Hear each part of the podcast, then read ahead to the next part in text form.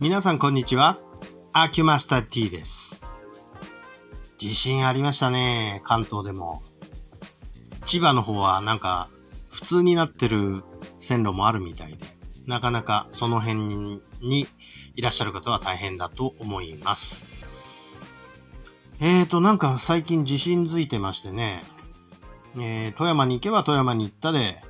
地震に遭い、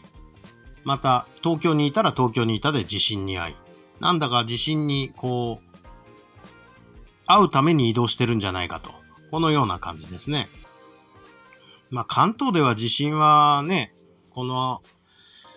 まあ房総半島とか、まあ、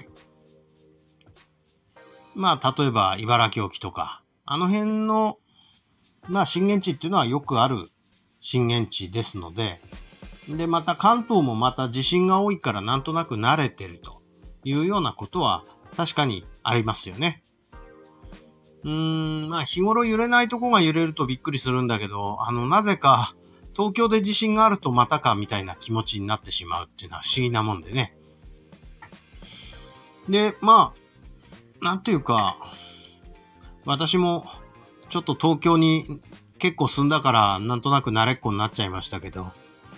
うーん、まあ余震ってあるんですかね。余震があってまた気持ち悪くなるの嫌ですね。うん、そういうような、は あ、今、ちょっとのんびり捉えてるんですが、まあ何しろ、一箇所揺れるとそれの影響であっちもこっちも揺れるっていうのを何日か前に話したような気もするんですが、あそういうことですかね。えー、能登沖が一週間ぐらい前ですか。うん、それからいろんなところで、こう、なんていうか、群発して起こってますよね。まあ、気をつけましょう。はい、以上でございます。ありがとうございました。